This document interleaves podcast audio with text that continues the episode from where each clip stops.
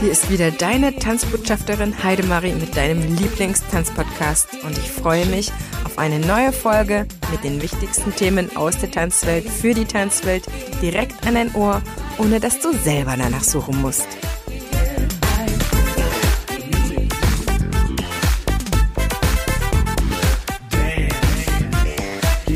Begrüße dich ganz herzlich zur ersten Folge im neuen Jahr und freue mich, dass du wieder mit dabei bist.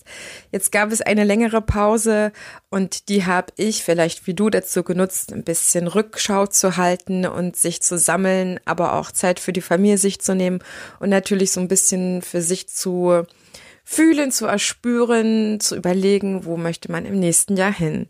Da gibt's dann auf jeden Fall das ein oder andere Mal tatsächlich einiges, was sich dann tut. Ich finde das tatsächlich richtig gut, wenn man mal so ein bisschen nachspürt und so ein ganzes Jahr im Rücken zu haben, was voll gestopft war, vielleicht äh, mit schönen wie auch vielleicht mit nicht so schönen Sachen. Das ist auf jeden Fall wichtig und dennoch jetzt ein neues, frisches Jahr zu erspüren, was wieder viele, viele, viele Sachen offen hält.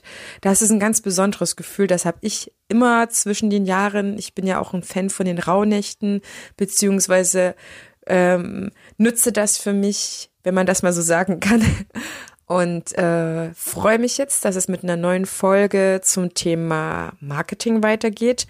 Ina Ross ist eine ganz, ganz besonders beeindruckende Frau für mich, die dieses Thema Kunstmarketing wunderbar aufbereitet hat und jetzt in dieser Folge ihr Buch dazu vorstellt. Wir tauschen uns aus um herauszufinden, was ist die beste Möglichkeit, sich zu vermarkten. Und es gibt immer wieder verschiedene Möglichkeiten. Ich stelle jedenfalls immer fest, dass ich als Tanzschaffende oder, oder kreativer Kopf da bisher noch nicht so die perfekte Ansprache von, von, von Büchern oder von Webinaren, was auch immer für mich gefunden hatte und bin jedenfalls bei Ina auf kompletten Nerv getroffen und deswegen gibt es sie jetzt auch im Interview, damit du für dich mal prüfen kannst, ob Marketing vielleicht äh, doch noch einen leichteren Zugang durch sie eben erfährt. Sie, sie tourt definitiv auch durch Deutschland. Sie gibt verschiedene Workshops. Ich kann dir jetzt schon sie als heiße Adresse zu diesem Thema empfehlen. Alle Infos bekommst du in den Show Notes und dann wünsche ich dir jetzt unfassbar viel Spaß mit einem neuen Thema, einem neuen Jahr und natürlich auch einem neuen Einfach tanzen Podcast Jahr, dem es wieder wahnsinnig viele Interviews geben wird, aber auch die ein oder andere Überraschung, das muss natürlich auch sein.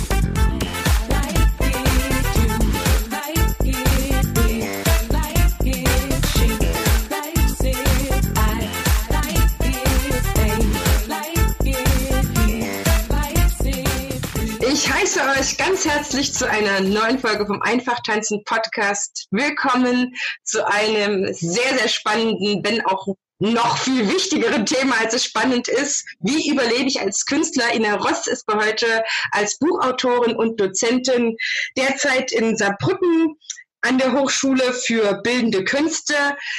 Liebe Ina, vielen Dank für dein Buch und noch viel mehr lieben Dank, dass du jetzt auch noch Zeit für uns hast.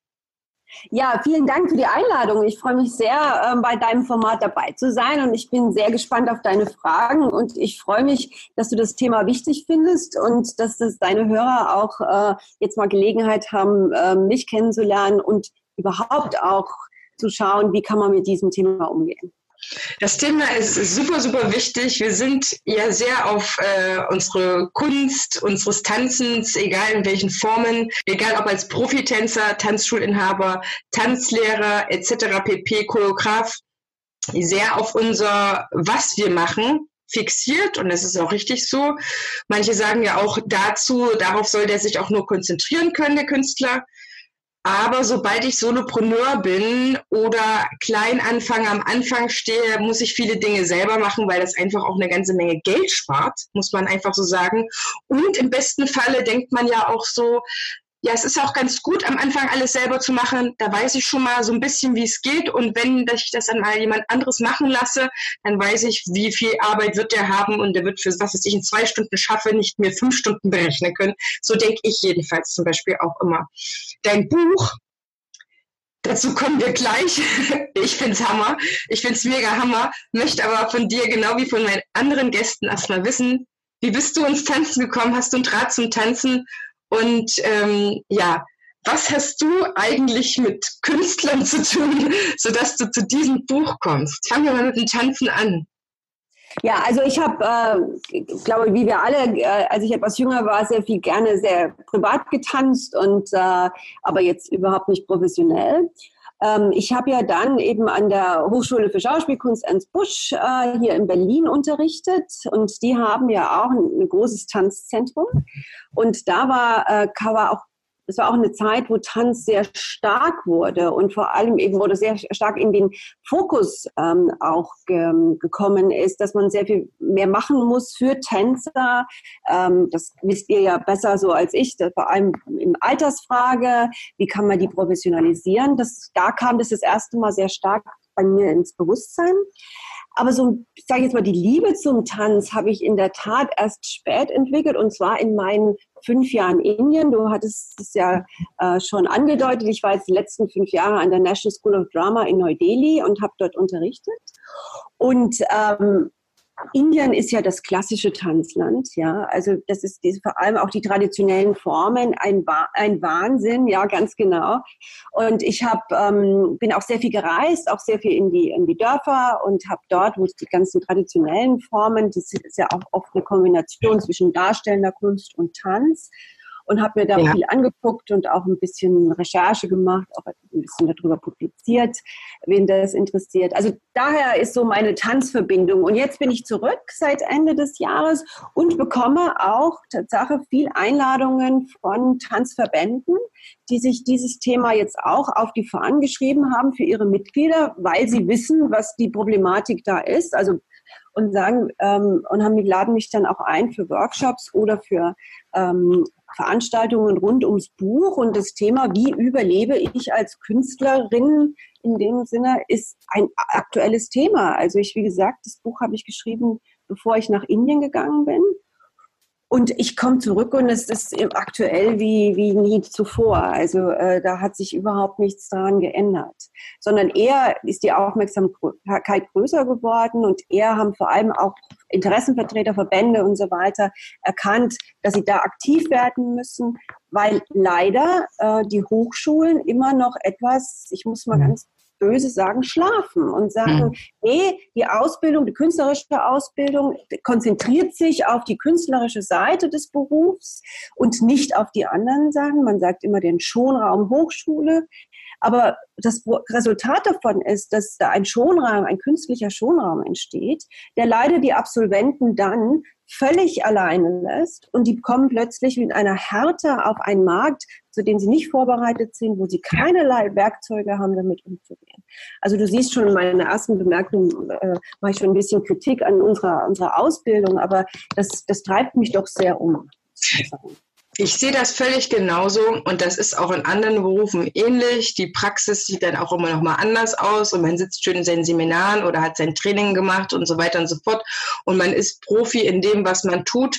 Aber sobald es dann darum geht, das wirklich umzusetzen, ähm, verlagern sich die Schwerpunkte und manchmal kommt es auch erstmal drauf an, irgendwo dort einen Fuß zu fassen und das zu lernen, wie man sich be vermarktet, bevor man überhaupt seine Kunst irgendjemandem zugänglich machen kann.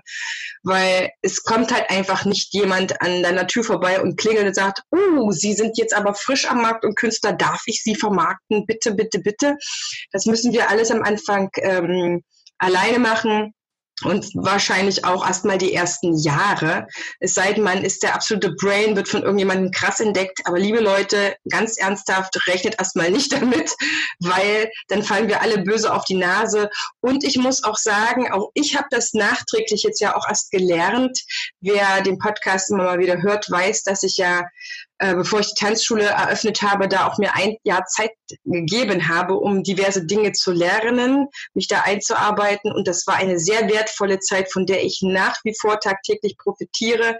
Egal, ob ich jetzt weiß, wie schnell ich meine Bilder bearbeite, wo ich mir die im besten Falle vielleicht auch noch günstig zulege, wenn ich keine eigenen habe, dann stell mal in Photoshop rein, zack, bei Canva rein, um da was zu machen. Das macht alles so viel einfacher. Und ich habe viel, viel mehr Zeit mittlerweile wieder fürs Tanzen, für meine tanzpädagogische Arbeit. Das also mal von meiner Seite. Ich muss gerade überlegen, wie ich auf dein Buch gekommen bin. Und ich kann, ich weiß nur noch, dass ich eine, eine Online-Recherche gemacht habe. Ich weiß aber nicht mehr, wie ich drauf gekommen bin. Ich fand es auf jeden Fall sofort geil, habe es mir sofort bestellt, weil ich so dachte, boah, die weiß was, was ich noch nicht weiß. Und vor allen Dingen, ich habe wirklich ja schon so viel gemacht, was ich im Vorgespräch erzählt habe, um da etwas zu finden, was mir hilft als Tanzschaffende, als Künstlerin, als Kreative. Vielleicht können wir einfach alle uns unter Kreative zusammenfassen ähm, oder Kreativschaffende, sage ich mal.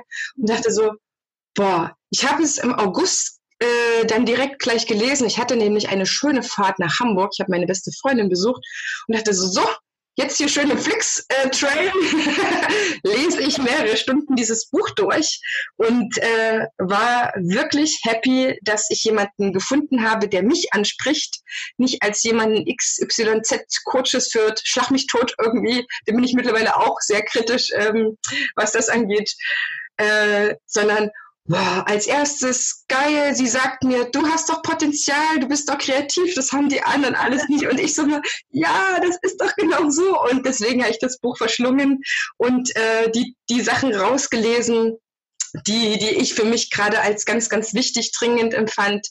Und äh, deswegen da auch erstmal auch meine persönliche Dankbarkeit, dass es dieses Buch gibt, Ina, und du hast mir ja schon verraten, dass da auch noch mehr ähm, geplant ist, wenn du nächstes Jahr wieder dafür Zeit hast nach deiner Promotion und Doktorarbeit. Da bin ich jetzt schon, bitte, bitte setz mich auf die Liste, die ich zuerst lesen darf. Dann machen wir auf jeden Fall noch eine Folge draus. Ja.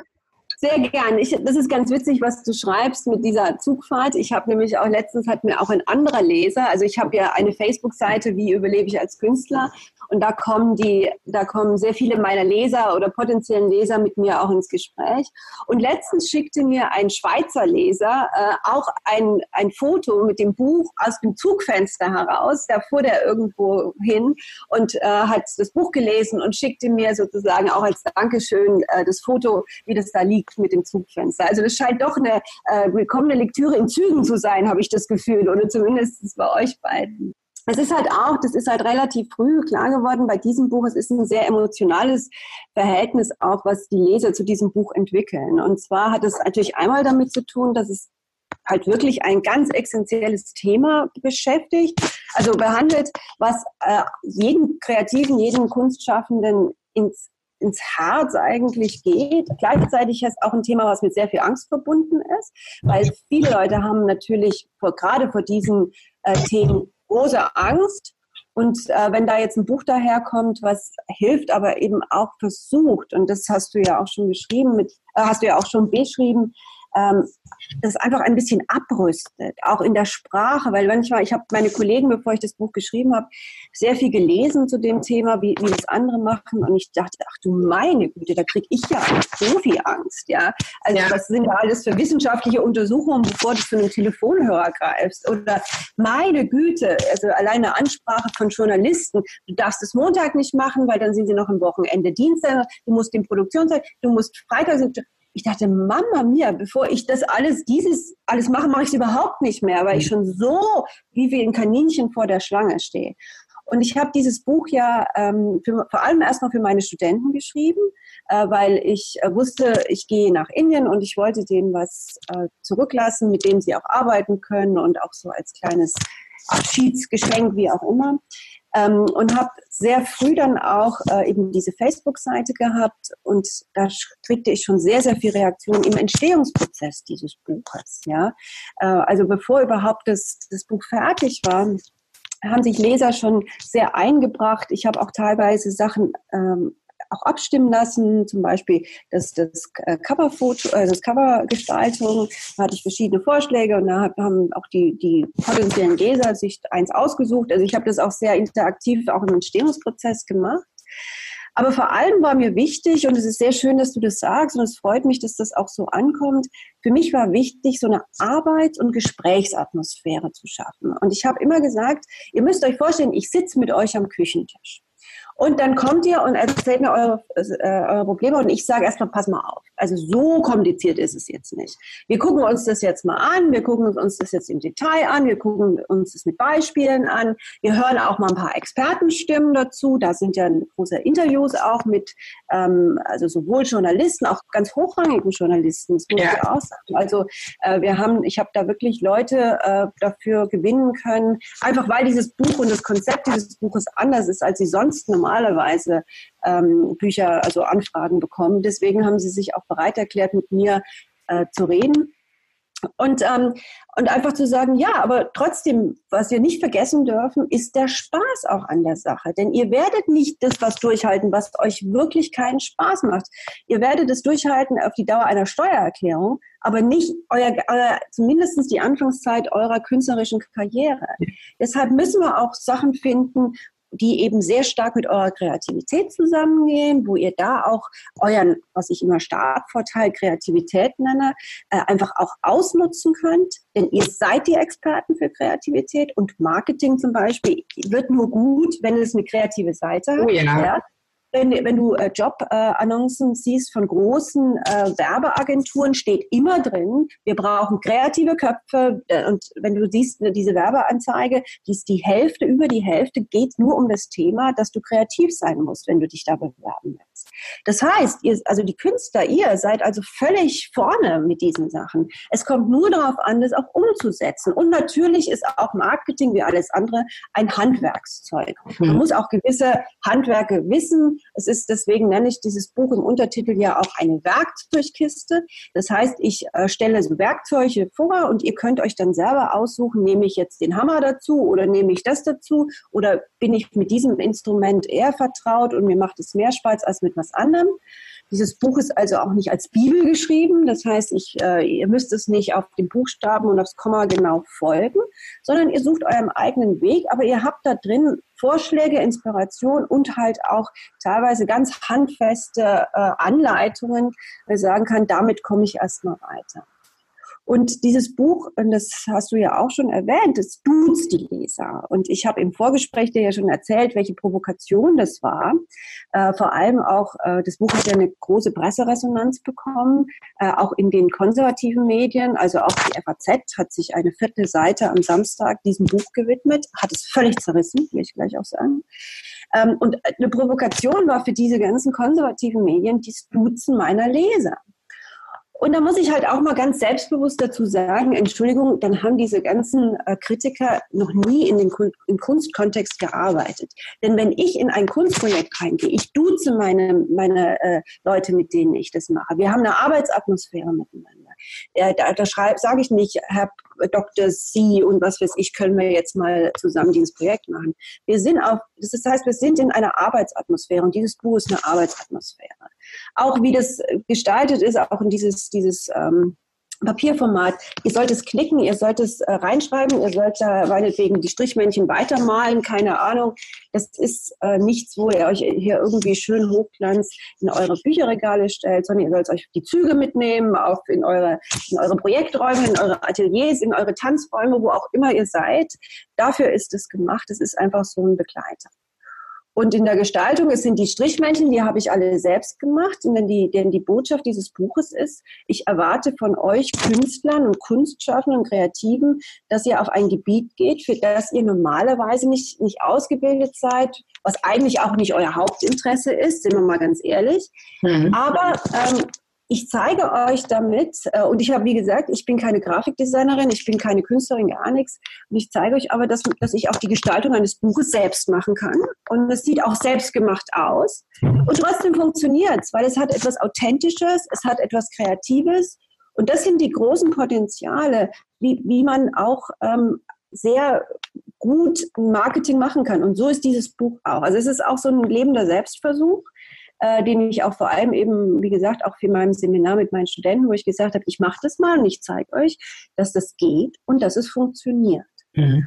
Und wenn es nicht funktioniert hätte, muss ich ehrlicherweise sagen, wäre ich auch ganz schön, wäre meine Autorität als Lehrer dann auch stark, stark angegriffen gewesen. Aber dieses Buch hat wirklich äh, auch so funktioniert. Und äh, die Vermarktung dieses Buches ging parallel. Und die Vermarktung fing halt auch schon viel früher an, als dieses Buch da war. Das halt vor allem über Social Media, damals über Facebook, dass da auch schon gleich eine Seite war, mit der wir zusammen ähm, auch teilweise diskutieren können mit meinen Lesern. Meine Leser wussten, wer ich bin.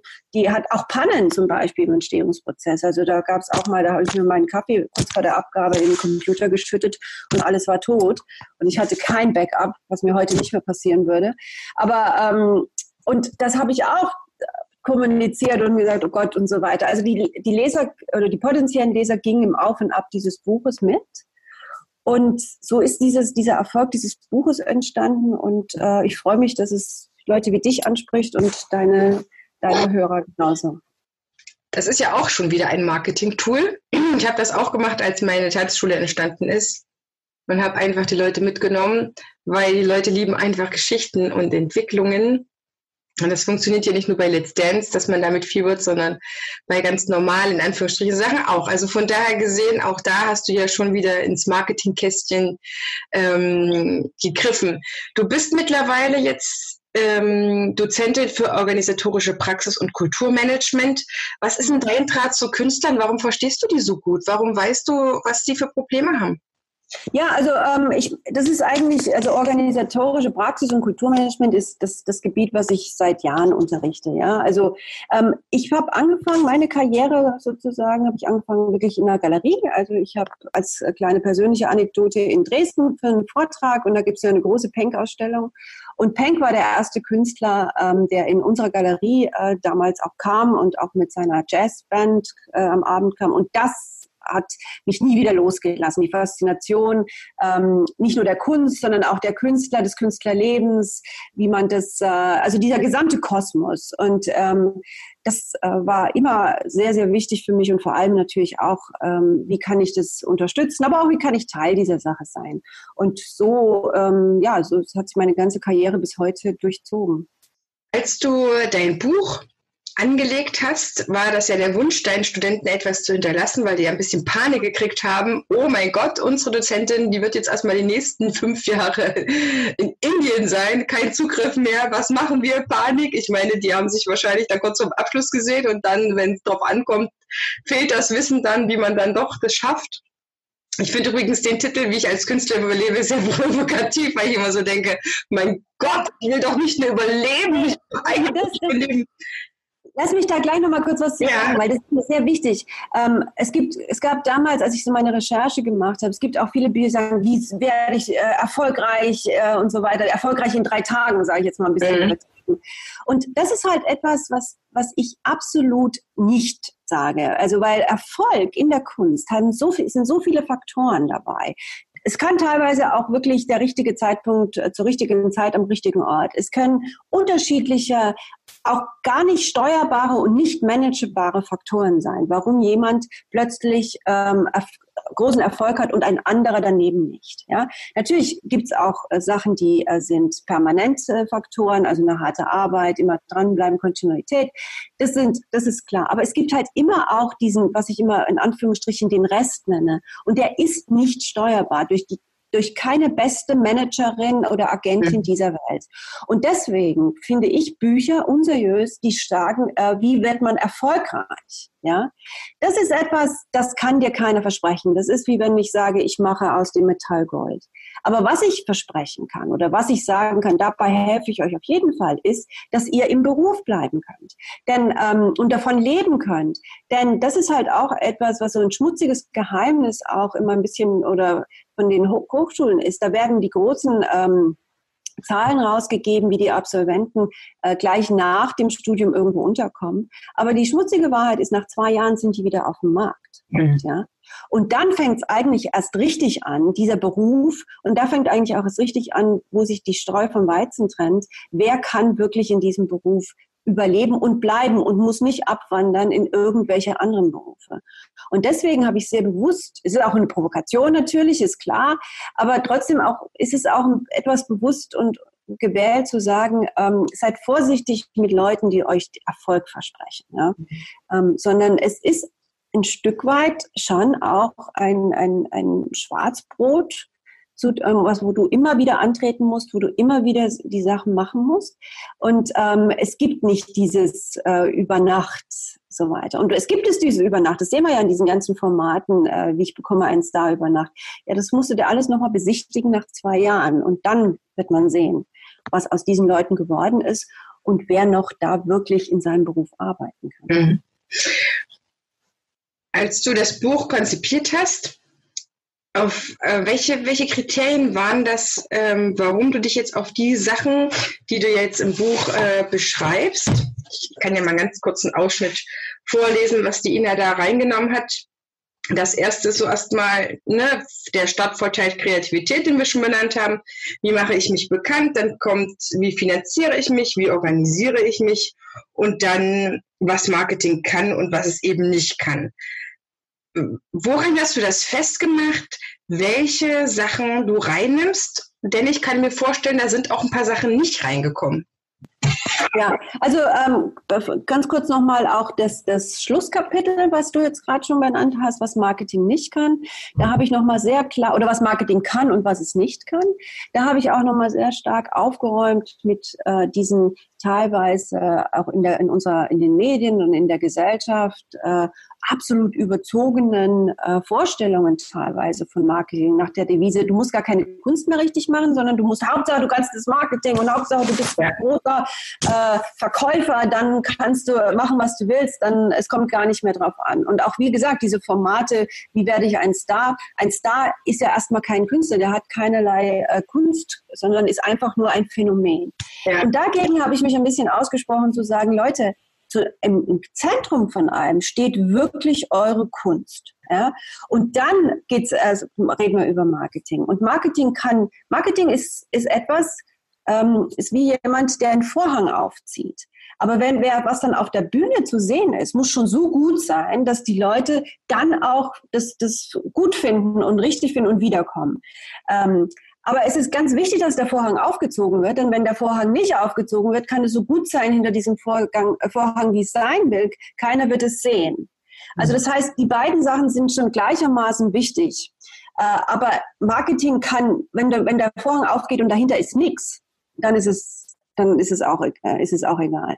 Und gleichzeitig wollte ich auch eben äh, nochmal so dieses, was ich auch am Anfang beschrieben habe, diese Kaninchen vor der Schlange Situation entschärfen. Mhm. Auch zu sagen, ähm, Leute, auch Marketing ist einfach nur ein Handwerk. Ja, es ist keine Zauber, keine Zauberformel, es ist keine Wissenschaft, es ist kein irgendwie magisches Element, sondern es ist ein Handwerk, das kann man lernen. Manche sind ein bisschen äh, talentierter da drin, manche weniger, aber an sich ist es was sehr einfaches. Ähm, und jetzt nochmal zu der, der Einteilung des Buches. Also sozusagen die drei Schritte sind ja drei Kernschritte neben der Einleitung mit dem Kreativ, was du gesagt hast, und dem, was ich jetzt gerade beschrieben habe. Und das waren so die drei Elemente, denen ich gesagt habe, naja, das sind schon erstmal die wichtigsten Sachen. Du musst dich ähm, einmal organisieren. Ja, du musst schon auch mal also und auch wieder sehr einfache Instrumente der Organisation haben. Das heißt, dein Teilweise sind es Projektorganisationen, also wenn du eine Aufführung hast, wenn du eine Ausstellung hast, wenn du in, in eurem Fall eine, eine Tanzperformance hast. Wie kann ich da, ähm, welche Instrumente kann ich da einfach einsetzen, dass ich da eine Organisation hinbringe, dass ich ähm, auch in gewissen, wenn ich das in einem Ensemble mache, wenn ich das in einer Gruppe mache, dass ich da auch äh, keine Reibungsverluste habe, sondern dass es, dass es wirklich auch genug Zeit für mein Wesentliches äh, bleibt und das ist halt äh, die Kunst. Ähm, deswegen habe ich versucht, mich auch da durch diesen Dschungel dieser ganzen Organisationstools, digital und nicht digital, da mal durchzuwuseln und zu sagen, meine Güte, das meiste ist eine solche Zeitverschwendung und ist so viele Zusatzsachen, die du gar nicht brauchst. Man kann es eigentlich runterbrechen. Das ist das eine.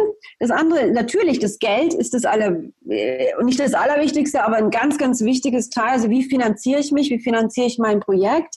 Was gibt es da für Möglichkeiten? Und äh, sowohl im, auf dem privaten äh, Sektor, also durch Sponsoren, wie eben auch, ähm, und wir sind ja in Deutschland mit einer hohen Förderstruktur ausgesegnet, ähm, muss ich sagen. Aber wie komme ich da ran? Was sind da Kriterien? Da gibt es auch noch einige Interviews eben auch von Geldgebern, die äh, da auch nochmal ihre Anforderungen und ihre Bedürfnisse äh, artikulieren, sodass man auch weiß, wie komme ich denn da eigentlich hin und wie kann ich mich da auch dem gegenüber präsentieren, dass das was wird. Ähm, dann und dann natürlich, was ganz wichtig ist, alles, was um, um die Sache Marketing geht, um die Kommunikation. Und das ist sowohl ganz klassisch mit der Presse, aber halt auch ganz stark. Und wir leben ja in einem Zeitalter der Social Media und das ist, ja. hat eher zugenommen als abgenommen. Oh ja. Die Potenziale, die Social Media hat für, für uns Künstler, also nicht für uns Künstler, aber für euch Künstler, ähm, ist halt enorm. Bei aller Kritik, die ich auch habe, da müssen wir gar nicht drüber reden. Das ist natürlich Facebook und so weiter, die ganzen Politiken. Aber was es halt wirklich hat, ist, ähm, und das ist ein großer äh, Unterschied zu den früheren Jahren, Früher musstest du warten, bis einer der Großkritiker, und es war eine Handvoll in diesem Land, dich entdeckt hat. Ja? Mhm. Oder dein Mentor an der Hochschule oder wie auch immer äh, dafür gesorgt hat, dass du in dieser, dass du gesehen wirst. Ja? Und das ist heute längst vorbei. Du kannst heute das selbst machen. Das ist mehr Arbeit als früher, ganz klar. Aber du hast es wenigstens in der Hand. Du kannst es machen. Und ich habe halt auch ein Beispiel, auch am Schluss, von einer Pianistin äh, mal gezeigt, die durch die ganzen klassischen Wege des, der, der Wettbewerbe gewinnen und so weiter durchgefallen ist. Und mit YouTube äh, es geschafft hat, dann äh, eine solche Aufmerksamkeit für ihr Spiel zu kriegen, dass sie äh, am Ende dann wirklich auch ähm, in den großen Konzerthallen gelandet ist, weil sie hat sich damit selber ein Publikum äh, kreiert und dann konnten auch die klassischen Konzerthallen und Organisationen sie nicht mehr ignorieren. Ja. Also das dass es so eigentlich auch funktionieren kann. Und wir sehen viele, viele Beispiele, gerade auch Instagram ist ja jetzt ein neues Medium, was auch sehr viele äh, tolle Potenziale hat. Ähm, Facebook, Twitter, ich brauche sie gar nicht alle zu nennen. Und das mache ich eben auch nochmal klar, das wirklich auch als Potenzial zu sehen. Ihr könnt dann mit eurem Publikum sehr viel direkter äh, kommunizieren. Ihr habt ein viel auch emotionaleres Verhältnis übrigens. Also das, das Verhältnis zwischen Followern, Friends ähm, und so weiter ist viel, viel emotionaler als irgendwelche Kunstkäufer oder Kunstpublikum. Mhm. Ja sondern, und da kommen halt auch die Dinge, die du ja selber auch über deine Tanzschule gesagt hast, dir auch das Bedürfnis, ähm, einen Blick hinter die Kulissen. Äh, wer ist denn das, äh, der das eigentlich macht oder die das eigentlich macht? Wie, wie sieht es aus? Wie, wie entsteht denn ein, ein Tanzstück? Wie entsteht denn ein, ein, ein Theaterstück? Was sind denn da? Das einerseits kannst du damit auch den Respekt, äh, auch, dass die Leute sagen, meine Güte, was ich da in dieser halben Stunde oder Stunde sehe, da auf der Bühne, das hat einen Vorlauf von weiß ich nicht und was da alles reinkommt. Da gibt es ein ganz, wird ein ganz anderes äh, Respekt deiner Arbeit und deiner Kunst gegenüber kreiert, aber eben auch ein emotionales Verhältnis, was man unter dem Namen so ein bisschen Fans auch sagt. Und das hat, das hat eine, eine kommunikative Ressource, aber ist auch eine wirtschaftliche Ressource. Und da geht es immer auch stärker hin, selbst in der bildenden Kunst, dann immer mehr dieser, dass dieses Publikum auch als wirtschaftliche Ressource verstanden. Also sprich, ähm, meinetwegen hat jemand Instagram-Follower keine, kein Geld, ein, ein großes Kunstwerk, was 100.000 Euro kostet, zu kaufen. Aber die ganzen Merchandise-Sachen, die ganzen äh, Multiples, also das sind Drucke und so weiter, das kann man dann doch mitnehmen und hat ein Stück weit von dem Künstler sich dann doch was gekauft. Und das genau dasselbe gibt es beim Theater und beim Tanz und auch viele meiner ehemaligen Studenten von der Ernst Busch hier in, ähm, Berlin. Ich habe ja vor allem bei den Puppenspielern äh, unterrichtet äh, weil die ja sehr früh auch Unternehmer sein müssen und wenig Chancen haben, an die großen Häuser zu gehen, mhm. wo sie dann einfach eher in einem Lohn- und Brot-Verhältnis stehen, in festen Verträgen. Ähm, haben auch, ähm, wenn man sich anguckt, zum Beispiel, ich weiß nicht, wer den Puppenspieler Hatzius kennt, mit seiner Echse, der macht auch sehr viel Merchandise, hat sich sehr viel mhm. Merchandise auch, ähm, also gibt Badeenten in, in Form einer Echse und so weiter und so fort, um auch ein bisschen diese Emotionalität, die eben aufgebaut worden sind durch seine Fans. Und der hat einen sehr guten Facebook, ähm, Account auch, wo er dich mitnimmt auf seine Touren. Da gibt's Fotos von seinen Garderoben, da gibt's Fotos vom Buffet teilweise. Da, du bist wirklich dabei. Ähm, das wird dann halt damit sozusagen umgesetzt. Also es gibt ganz viele Möglichkeiten, äh, spielerisch, mit Spaß, auch in diesen Social Medias unterwegs zu sein, über seine Kunst zu reden. Ähm, ich meine, dich vermarkten hört sich immer so an, aber eigentlich den Spaß, den du an deiner Arbeit hast, mit anderen zu teilen. Das ist meine Definition von Marketing. Das liegt meinem Buch zugrunde, aber das ist eigentlich etwas, glaube ich, so ein Arbeitsbegriff, der viel besser ist, als wenn man immer hört, ich als Marke oder ich muss mich vermarkten, ich muss mich verkaufen. Das sind alles äh, keine produktiven Begriffe. Also ja. ihr habt eine Freude an eurer Arbeit, ihr habt ähm, eure Leidenschaft für eure Arbeit. Das wollt ihr mit anderen teilen und dafür ist Marketing das richtige Instrument. Ich finde das sehr, sehr, sehr äh, hilfreich, weil es ähm, entspannt auch irgendwie das, was vielleicht bisher im Kopf entstanden ist oder was dann so an Ansprüchen ist. Ich habe mal eine schöne Definition von Marketing gehört, die mir sehr geholfen hat, dass Marketing eigentlich nur dafür da ist, dass ich auf dem Markt gesehen werde. Wir sind ja per se alle auf dem Markt, aber mein potenzieller Kunde, ähm, egal ob der einen Tanzkurs buchen will oder ein Gemälde äh, kaufen möchte, der muss erstmal wissen, dass es mich gibt. Und dafür muss ich irgendwie sorgen, aber nicht mit neon gekleideter, schrill aussehender Leuchtbrille oder was, sondern einfach so, dass im besten Falle der Kunde, dem das auch gefallen wird, mich findet. Und das hat mir nochmal geholfen. Ich muss überhaupt nicht mehr alle erreichen ja. Ich äh, bin nicht die Tanzschule für alle, sondern ja, bei ja. mir finden ganz bestimmte Menschen das, wonach sie suchen.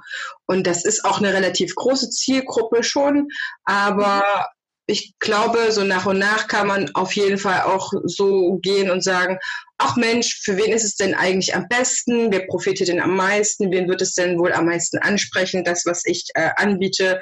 Und dann auch gar nicht mehr sich selber so als Vermarktung sehen, sondern man ist immer mit seinem Produkt Ne, egal was es ist, ver verknüpft und teilweise stehen auch Produkte für sich alleine. Also wenn ich mir jetzt so eine Skulptur überlege, die kann auch für sich eine eigene Aussage haben. Und es kann vielleicht auch ein, ein, menschlicher, ein menschlicher, unfreundlicher Künstler sein. Trotzdem macht er schöne Kunst, sage ich mal. Dann sollte man auch gar nicht äh, das so getrennt voneinander sehen. Dennoch ist es immer wie so ein, wie so ein, wie so ein, keine Ahnung, so ein Apfel. Ne? Guck mal, was ich jetzt anzubieten habe. Das könnte dir vielleicht schmecken. Und wenn das nicht nimmt, darf man es auch auf keinen Fall. Ich glaube, das ist doch so ein Künstlerthema, sich dann ähm, abgelehnt fühlen. Ne? Der möchte meine Kunst nicht, deswegen findet er mich vielleicht doof oder so auch immer, weil wenn wir um, um Kunst sprechen oder ja, diese ganzen künstlerischen Genüsse, dann bewegen wir uns ja auch immer in einem Rahmen, wo der Mensch das Geld übrig haben muss. Oder es macht so viel Spaß, er findet es so geil, dass er das Geld, das wenige Geld, was er trotzdem dafür ausgibt. Auf jeden Fall ähm, meine ich noch dazu, dass man gerade als Künstler, der ja sehr viel von sich gibt, sage ich mal, auf nicht ähm, abgelehnt fühlt, fühlen darf, wenn es ja darum geht, dass die Leute das nicht haben wollen, dass sie Geld nicht ausgeben wollen, was auch immer. Weil, weil das habe ich auch schon genug gehört, bis ich dann mein Marketing verfeinert habe. Ähm, unter anderem durch Videos für meine ganzen Tanzkurse auf der Seite. Du bist genau richtig hier dann wenn. Und seitdem hat sich auch spürbar etwas in meinen Anfragen und auch an den Menschen verändert, die dann zu mir gekommen sind. Also ich kann euch allen extrem Mut machen, beschäftigt euch damit, egal wie es ist. Ähm, es muss nicht flippig oder so etwas sein, es muss definitiv zu einem selber passen. Aber ähm, Marketing für Kunstschaffende ist, glaube ich, nochmal wirklich ein spezieller Bereich. Manche Sachen treffen nicht auf uns zu. Da müssen wir ein bisschen spezielleren Weg gehen, sage ich mal. Und wir sind auch ähm, andere Menschen, sage ich mal. Vielleicht hat der ein oder andere größeres Ego oder ähm, eine speziellere Geltungssucht, sage ich mal, das darf man dann auch ein bisschen handeln, sage ich mal, und sich da entspannen und sagen, Das eine ist äh, meine Kunst, das andere bin ich. Ich bin damit verknüpft, gar keine Frage, aber ich mache ja nicht äh, nur Kunst, das macht mich nicht nur aus und wenn ich mich entspanne, dazu lerne, dann wird meine Kunst vielleicht noch besser. Also das sind so Sachen, die mir dann noch so durch den Kopf gehen. Da gibt es noch eine andere, äh, auch noch eine andere Komponente dazu. Und vor allem ist es in den letzten Jahren, und das ist im Tanz übrigens auch, beobachte ich im Tanz auch sehr stark, ist das äh, teilweise auch, du kannst halt gar, die, diese ganzen neuen Formate auch im, im Tanz, dieses ganze Konzeptionelle, dieses Kuratierte, dieses Diskursive, das kann nicht mehr so ganz alleine stehen. Das heißt, Marketing hat auch in der Kunst auch einen großen äh, Anteil an Erklären und der, äh, der, der Kunst. Weil Tatsache kann ein Laie, ein Publikum sich das nicht mehr angucken und weiß sofort, was es ist. Also ich kann in den, jetzt in Giselle oder Schwanensee gehen und weiß genau, selbst wenn ich keine Zeile darüber gelesen habe, was, was das ist und kann das genießen und kenne die Story wenn du jetzt in Toy-Tanzformate gehst, und da hat sich wirklich, in, ich glaube, in den letzten zehn Jahren, das seid ihr die äh, Experten beim Tanz, nochmal sehr viel stärker eine Entwicklung gegeben, wo es auch ähm, wirklich dahin hingeht in diesen zeitgenössischen Tanz, wo ich ein bisschen was an die Hand brauche als Zuschauer. Ich muss eine Erklärung haben. Äh, ich muss, äh, du musst mich als, als Künstler oder du musst mich als der Kreative ein bisschen an die Hand nehmen und durchführen, damit ich es auch wirklich genießen kann und auch wirklich verstehen kann, was du da machst. Und das ist halt auch eine, äh, eine Komponente, die ist stärker im Marketing für Kunst geworden, als sie noch vor einigen Jahren war. Ja? Also jetzt mal ganz ist mal ein bisschen hochtrabend. Also der Kultursoziologe Gehlen hat immer von der Kommentarbedürftigkeit der zeitgenössischen Kunst gesprochen. Und das ist genau das. Das heißt, es, ein Kunstwerk kann teilweise nicht mehr einfach so dastehen, ja, und du verstehst es nicht mehr. Das ist halt in etwas. Und da unterscheidet sich ähm, das Kunstmarketing. Das Kunstmarketing unterscheidet sich in vielerlei Hinsicht von dem klassischen Marketing. Und ähm, ich hab, war vor einigen Jahren mal eingeladen bei einer Kreativwirtschaft. Ähm, Kurs und da sagte ein Kollege, und ich sage jetzt keine Namen, keine Orte, wo ich war, aber sagte, weißt du, Marketing für, für Kunst ist dasselbe wie Marketing für eine Waschmaschine. Und da standen mir die Haare senkrecht nach oben und ich habe sofort gesagt, Entschuldigung, also da absolut nein.